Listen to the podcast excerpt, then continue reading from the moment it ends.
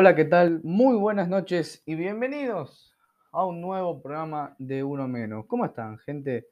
Eh, imagino que están cagados de calor igual que yo, este, pero bueno, para lo que somos team verano, eh, no nos desagrada tanto esta temperatura, de hecho, para nosotros es normal. Eh, para lo que son de team invierno, bueno, ahora bánquensela, porque yo me tuve que bancar toda la mitad del año cagándome de frío, así que ahora jodanse ustedes. Eh, no estoy pretendiendo iniciar una guerra entre Team Invierno y Team Verano, pero bueno, eh, ustedes eh, se quejan todo, todo el verano del calor y de esto que lo otro, y nosotros no hicimos nada del invierno. Así que no rompo la bola. Este, bueno, se terminó una fecha más, del, un episodio más de la temporada del producto, ¿no? Este, como había dicho la fecha pasada, vamos a decirle que son episodios, este es el episodio 21 del producto. Se acaba de terminar con el partido de River Platense, ¿no? Ya vamos a estar entrando en detalle de cómo salió el partido, aunque para los que lo vieron ya saben. Este, así que nada, gente, estoy solito de nuevo. Ya estamos en búsqueda de una nueva persona. Así que en algún momento va a caer. Es difícil cerrar un fichaje a esta altura del, de la temporada porque, bueno, muchos tienen contrato, otros hay que pagar la rescisión y nosotros estamos en búsqueda de alguien. Así que nada, este mm, abrimos un Twitter, tenemos un Twitter, un Twitter, un nuevo Twitter, que es eh, arroba uno menos guion bajo, eh, no, arroba uno guion bajo menos 15. Eh, sí, Twitter no tuvo otro nombre para darme, así que dijo, che, y se le cago la vida a este pibe y le cago y le pongo un nombre, un nombre difícil, un nombre de usuario difícil al de Twitter, vamos a hacer eso. así que bueno, ese ya saben que ese es el usuario de uno menos, arroba uno guion bajo menos 15, no mejor ni siquiera poner el 10, o sea, ni eso puedo hacer. Así que ya saben, síganme por Twitter y también por eh, Instagram, que es arroba 1 eh, menos 10, todo junto. Así que nada, gente, bueno, vamos a arrancar. Tenemos una nueva integrante, que después vamos a tener el nombre, pero se está encargando en las redes sociales. Así que, eh, ah, lo digo ahora, es, es Belén Grillo. Si la conocen de Twitter, es Belén Grillo, se está encargando en nuestras redes sociales, así que vayan a seguirla también en su cuenta personal porque ella va a estar encargada de subir todo el contenido en las redes sociales. Así que nada. Vamos a arrancar con la fecha número 21, el episodio número 21, con los partidos del día jueves. Arrancamos tempranito esa fecha. Vamos a arrancar con la victoria 3 eh, a 2 de Defensa y Justicia ante Unión. La victoria 3 a 2 ante, de, Patronato ante Lanús. Y la victoria 2 a 0 de eh, Aldo Civi ante Banfield. Seguimos con los partidos del día viernes. La victoria 4 a 1 de Estudiantes ante Huracán. La victoria de Gimnasia 1 a 0 ante San Lorenzo. El empate a 0 entre Argentinos y Godoy Cruz. Y el empate a 1 entre Talleres y Vélez Arfield a partir del día sábado. Eh, Central le ganó, Rosario Central le ganó 3 a 1 a Atlético Tucumán, Boca le ganó 2 a 0 a Sarmiento de Junín y Central Córdoba le ganó 1 a 0 a Independiente. Y con los partidos del día hoy domingo, Arsenal le ganó 3 a 1 a News, dato de no color, eh, renunció Israel Lamonte, ¿sí? Lamonte, que creo que ganó 3 partidos desde que está en Arsenal, eh, renunció hoy, habiendo ganado un partido. No tiene mucho sentido, pero bueno, encima estaba a un punto de San Lorenzo que está ante último, y a un punto de Central Córdoba, que está penúltimo. No sé, bueno. Eh, cosas de... Damonte sabe lo que hizo. Eh, la, derrota 2 a 1 de Racing ante Colón y la victoria 1 a 0 de River ante Platense. bueno, me llamaban loco, ahora voy a decir. Eh, vamos a repasar la tabla. Está primero River con 49, segundo Talleres con 40, tercero Defensa y Justicia con 37, cuarto Vélez con 35, Quinto, Vélez con 30. No, cuarto Vélez con 36. Quinto Vélez con 35. Sexto Lanús con 35. Séptimo Colón con 35. Octavo Estudiante con 32. Noveno Independiente con 31. Y décimo Gimnasia y Esgrima de la Plata con 31 puntos. Eh, bueno, me llamaban loco cuando dije que River iba a salir campeón del torneo después de haberle ganado a Boca el Superclásico y después de que dijera que si Talleres perdía con Defensa y Justicia, River era campeón, me llamaron loco. River no paró de ganar, de hecho, empató un solo partido desde que le ganó Boca. Eh, así que nada, me llamaron loco. Eh, puede salir campeón la fecha que viene. ¿Qué es lo que tiene que pasar? Que Talleres deje puntos con, Gimnasia, o sea, sea empatando o perdiendo, y que River claramente le gane a Racing, que va, a estar complicado el armado del equipo para, para mí para el jueves, porque ya vamos a entrar en detalles de eso. Así que nada, bueno, vamos con el primer partido, ¿no? Vamos con el primer partido que fue el de eh, San Lorenzo Gimnasia. A ver, San Lorenzo formó con Torrico en el arco, Herrera, Donati, Zapata y Rojas en la defensa, Ceruti, Ortigosa, Gordillo, Fernández Mercado en el medio campo y arriba Ubita, Fernández, Cindy Santo. Bueno, eh, cada día que pasa, cada día que pasa, cada partido que pasa para San Lorenzo es una dura derrota, además cuando pierde, obviamente, ¿no? Pero ahora es peor, porque ahora esta, esta derrota lo condena al anteúltimo puesto. Está a un punto, como dije, de Arsenal. Tiene los mismos puntos que Central Córdoba, que como el Independiente sumó, pero está a un punto de estar último. Decir que, el, que no hay descensos y que este no es un sistema europeo que el último desciende, pero San Lorenzo está muy mal, muy mal está San Lorenzo. Cada día está peor eh, y yo no sé cómo se puede solucionar esto, la verdad. Yo creo que Monarris es el, típico, la típica persona que ama tanto al club que sigue porque ama a San Lorenzo, porque la verdad que se debe ser un trabajo insalubre es el DT o DT interino de San Lorenzo hoy en día. Tiene buenas ideas, sí, está un poco diferente San Lorenzo con, con respecto a lo que estaba con, ay, con Pablo Montero, sí, eh, pero lamentablemente es un deporte de resultados San Lorenzo está cada día más lejos de copas, está cada día más lejos, ya está lejos de la Libertadores, cada día se aleja más de la Copa Sudamericana. O sea que el año que viene, San Lorenzo prácticamente no tiene ninguna posibilidad de jugar una Copa Internacional, a menos que reapunte en estas fechas y que no pare de ganar en estas fechas. Em, fue un partido muy, eh, muy parecido al de Boca, muy parecido al de Boca con Gimnasia, porque al principio Gimnasia para mí, eh, para mí estuvo igual de planteado. Salió a jugarlo, salió a presionarlo a San Lorenzo, salió a tratar de interrumpirle todo ese juego, entorpecer todo ese juego. Eh, llegando al gol a los 10 minutos, si no me equivoco, que llegó el gol eh, a través de, de Eric Ramírez. ¿A qué, 10 minutos, no? Sí, a los 12 minutos ya metido un gol gimnasia a través de, Eric Ramírez de cabeza, que entró solo al área, o sea, un córner. Y Eric Ramírez entró solo sin marca al área y ponía el 1 a 0. Eh, después Gimnasia hizo lo mismo que con Boca. Metí el gol, listo, me tiro atrás. Me tiro atrás y trato de ganarle de contra a San Lorenzo. Eh, y eso hizo. Eh, y creo que lo había dicho, no sé si el partido pasado de San Lorenzo, que es muy difícil que Di Santo meta goles cuando es Di Santo el que tira los centros, que tiene que ser para Di Santo. ahí me expliqué más o menos, ¿no? Si vos sos Di Santo y tirás centros en donde tendrías que estar vos, es muy complicado que vos puedas meter un gol o que puedas generar una ocasión de peligro. Eh, los centros, como dije, los centros que son de Di Santo, que los tiene que recibir Di Santo, los tira Di Santo. No los tira Ubita Fernández, no los tira Ceruti, Fernández Mercado, no los tira los laterales, no los tira ni Herrera, no los tira eh, Rojas que volvió. Los tira Di Santo y es difícil así. Porque siempre que lo veo Di Santo lo veo pegado a la raya. Eh, más allá de que le salga bien jugar por ahí o no, diciendo tiene que ser el 9 ahora de San Lorenzo, tiene que ser el 9, tiene que ser el definidor de las jugadas de San Lorenzo. Ubita lo tiene que asistir y Diciendo tiene que definir, eso es lo que tiene que hacer San pero parece que no puede. Y el segundo tiempo fue el, es el mismo segundo tiempo que jugó Gimnasia con Boca. Todos atrás y que venga San. Que venga San Lorenzo porque encima Gimnasia tiene un arquerazo como Rodrigo Rey, que sacó dos o tres pelotas, que eran goles. Eh, y a todo esto de San Lorenzo se le suma la falta de ineficacia a la hora de atacar, a la hora de concretar jugadas. Eh, muy complicado. Si bien Ortigosa levantó en el segundo tiempo, creo que fue una eh, de las. Creo que lo mejor de San Lorenzo fue Ortigosa habiendo levantado un poco el segundo tiempo.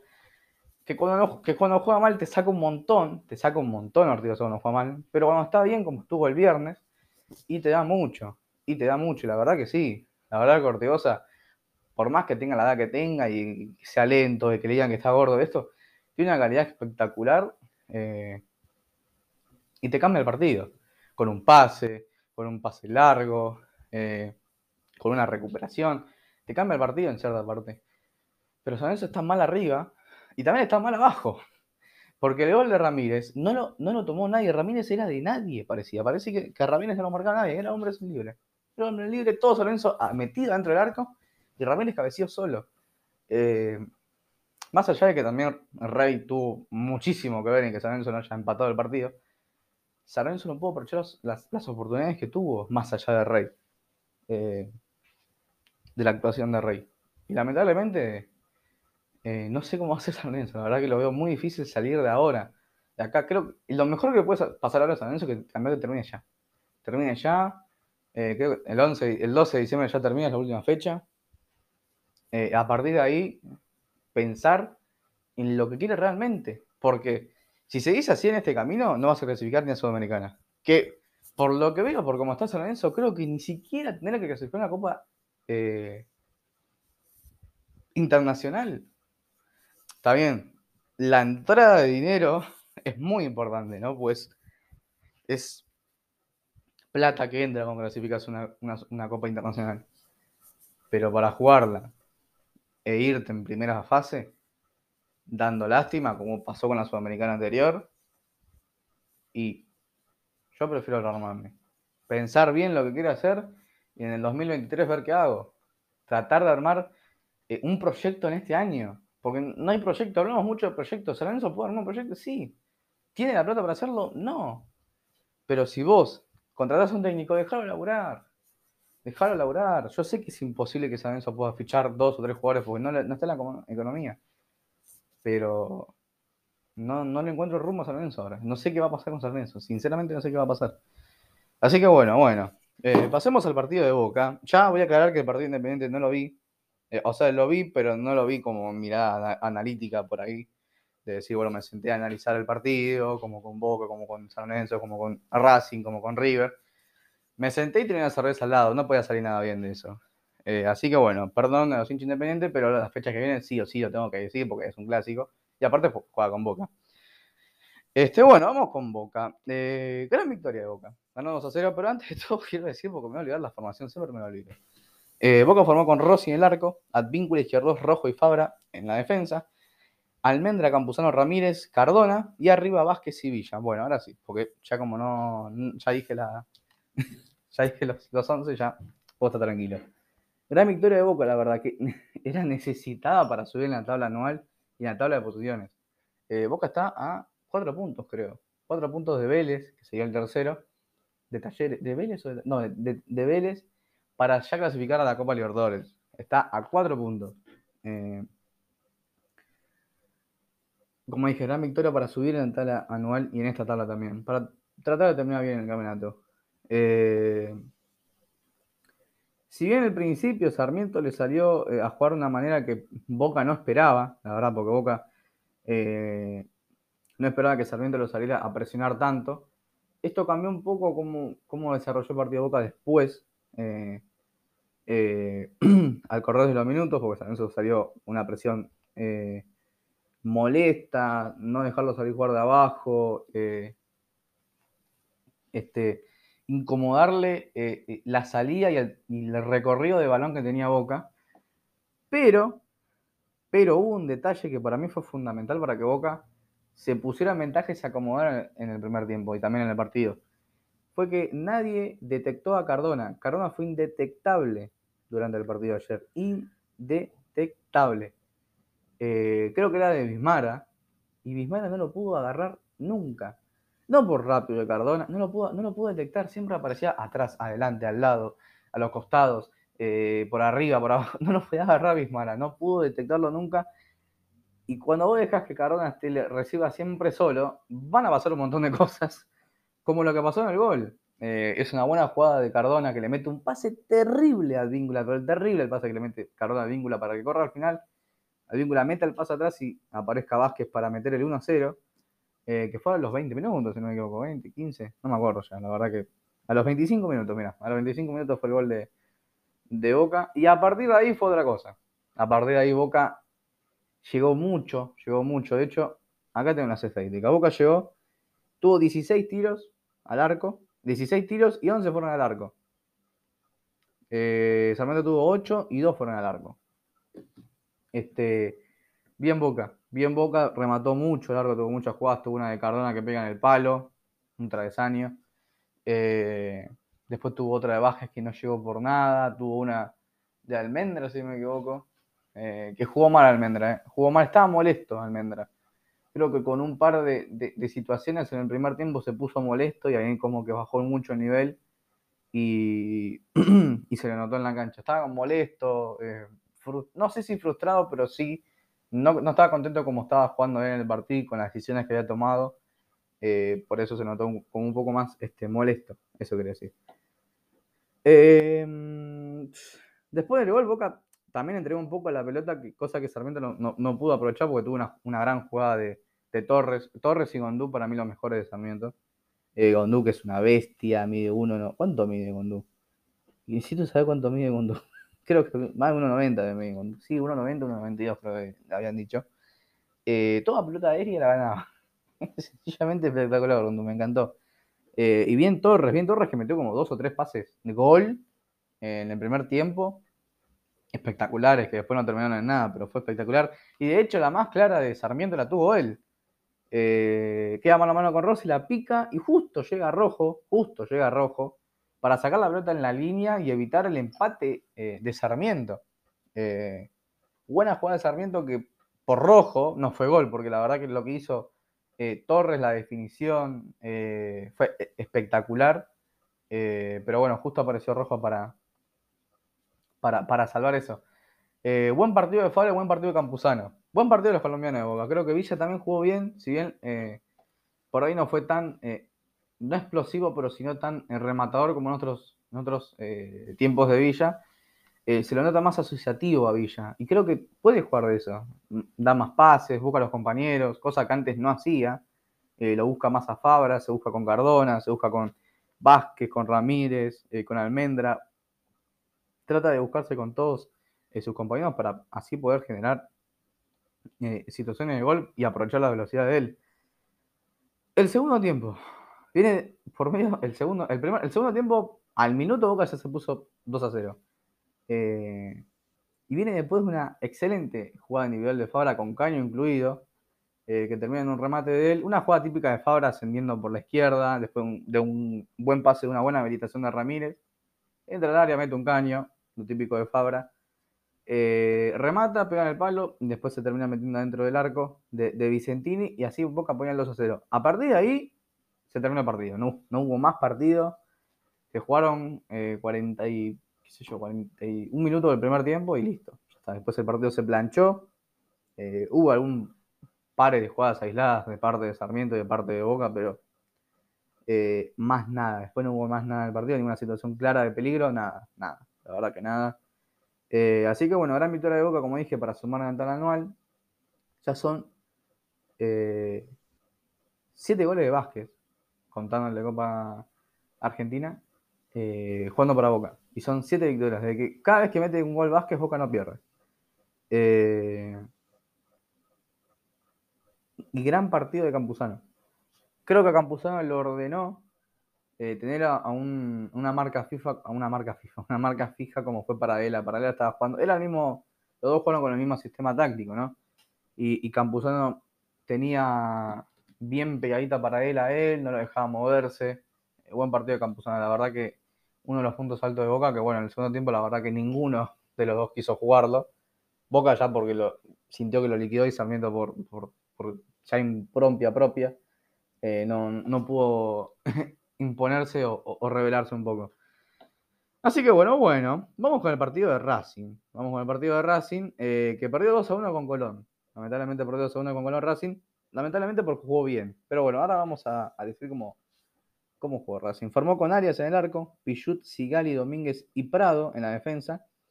Miranda, eh, Alcaraz, López y Chancalay. Y arriba Correa y Copetti. Fue un 4-1-3-2, más o menos. Eh, bueno, eh, es una dura derrota para Racing. Una dura derrota para Racing que no pudo, que, además de mostrar un gran nivel en el juego, porque jugó muy bien Racing, aparte con Colón, que es un equipo difícil, que también, si bien le costó un poco más al partido de Colón en los primeros minutos, se pudo acomodar, pero eh, no creo que haya sido el Colón deslumbrante que siempre fue. Demostró un gran nivel Racing, pero no pudo plasmar eh, ese gran nivel o esas llegadas en goles. Racing tuvo un montón de llegadas. De hecho, ahora se las voy a decir. Racing tuvo 19 tiros, 8 al arco. 8 al arco. Eh, y Colón tuvo 10 tiros, 4 al arco. 18 eh, tiros, 19 tiros, 8 al arco, una barbaridad. De los cuales 8, mínimo, mínimo, 7 fueron atajados por Urián, mínimo. Eh, Racing se puso en ventaja al minuto, se ponía 1 0 al minuto con un golazo, con un golazo de tiro libre de Carlos Alcaraz. Golazo de Alcaraz, pero golazo de Alcaraz que había, que él mismo fue el que provocó la falta, que en un momento apareció ayudando a Miranda por la derecha y, al otro momento estaba en el área de, casi en el área de, Colón, provocando la falta de golazo de, Alcaraz, que aprovechó que también la, barrera estaba mal hecha. Eh, y bueno, un gran gol de Alcaraz. Y ahí Racing empezó a jugar bien, o sea, ya empezó jugando bien, presionó mucho a Colón, lo asfixió, no lo dejaba jugar limpio. Eh, con Copetti, con Licha López, con Chancalay, con Correa, con Alcaraz sobre todo un gran partido Alcaraz, gran partido Alcaraz que después se fue lesionado. Eh, no le dejaba salir como a, a, Colón, que después, ya a partir de los 10, 15 minutos, se acomodó más en el partido, empezó a encontrar un par de jugadores solos, eh, recibiendo solos con libertad, y ahí es como dijo, bueno, voy a tratar de jugarlo así, voy a tratar de llegar un poco más al área, y llegó, cosa que a los 22 minutos del primer tiempo, Llega el empate de Colón también con un golazo de Ferrey, de Cristian Ferrey. ¿Qué golazo que metió Ferreira, por favor? Golazo. Eh, y encima este fue más lejos. Eh, pero metió un golazo. No me puedo creer todavía el golazo que hizo Ferreira. No, no me puedo creer que los dos primeros goles han sido de tiro libres en este partido. Es, un golazo de Ferreira. Todavía no tengo explicación en cómo entró esa pelota. Arias la miró, dijo, yo no, no puedo atajar esto. La miró y entró. Pero un golazo de Ferreira, ¿verdad? Un golazo. Eh, por más del empate de Colón, Racing siguió jugando a esa manera. Atacó mucho por la derecha Racing, aprovechó que, que Gallardo por ahí tenía esas, eh, Nahuel Gallardo tenía por ahí esas dificultades a la hora de la marca y siempre hacían el 2-1, o aparecía Pichut que jugó un gran partido, o Alcaraz por esa derecha, o Copetti o Licha. Eh, siempre aparecían algunos de esos eh, cuatro, ¿nombre? Dos, tres, cuatro, o sea, algunos de esos cuatro individuos tirados a la derecha y haciéndole el 2-1 a, a, Gallardo y casi siempre ganándoles, de hecho, muchas jugadas de Racing en el primer tiempo de peligro vinieron por la, la zona derecha. La zona izquierda casi no lo utilizó. Prácticamente nombraron muy poco a Prado, muy poco a Correa y muy poco a Chancalay. Eh, la verdad, muy, muy poco utilizada la banda izquierda de Racing. Eh, Racing tuvo un penal. Tuvo un penal después de una gran jugada de Alcaraz, esta vez por izquierda. Eh, pero, a los 39 fue esto, pero Licha López la pateó en medio. La pateó, inexplicablemente la pateó en medio y Burián también se quedó en el medio, de hecho y Burán no tuvo ningún problema en agarrar esa pelota y quedársela para él. Así que Racing desperdició encima esa, esa oportunidad del 2 a, del 2 a 1 eh, para ya irse cerrando el primer tiempo ganando 2 a 1. El segundo tiempo. Eh, yo tengo que decir algo. Eh, Burián Burián hizo que Racing no ganara este partido. O sea, es inexplicable lo bien que atajó Burián. Inexplicable. Le atajó dos pelotas, dos uno contra uno. No, más que nada uno, porque la otra fue una tijera de Lisandro López. Tremendo. le, atajó un penal y después le atajó dos, remates más, que tranquilamente podía haber sido gol. Y Burián dijo, no, no, no, hoy, hoy no me ganás, Licha, dijo, hoy, hoy gano yo. hoy voy a ganar yo. Le atajó todo, todo lo que le tiró Licha López, lo atajó Burián. Eh, y lo peor es que a los 53, creo que del segundo tiempo, un pelotazo largo de, Colón deja, agarra mal parada toda la defensa de Racing. Eh, no, sé si fue Sigali o, o, Neri Domínguez que no puede reventar esa pelota.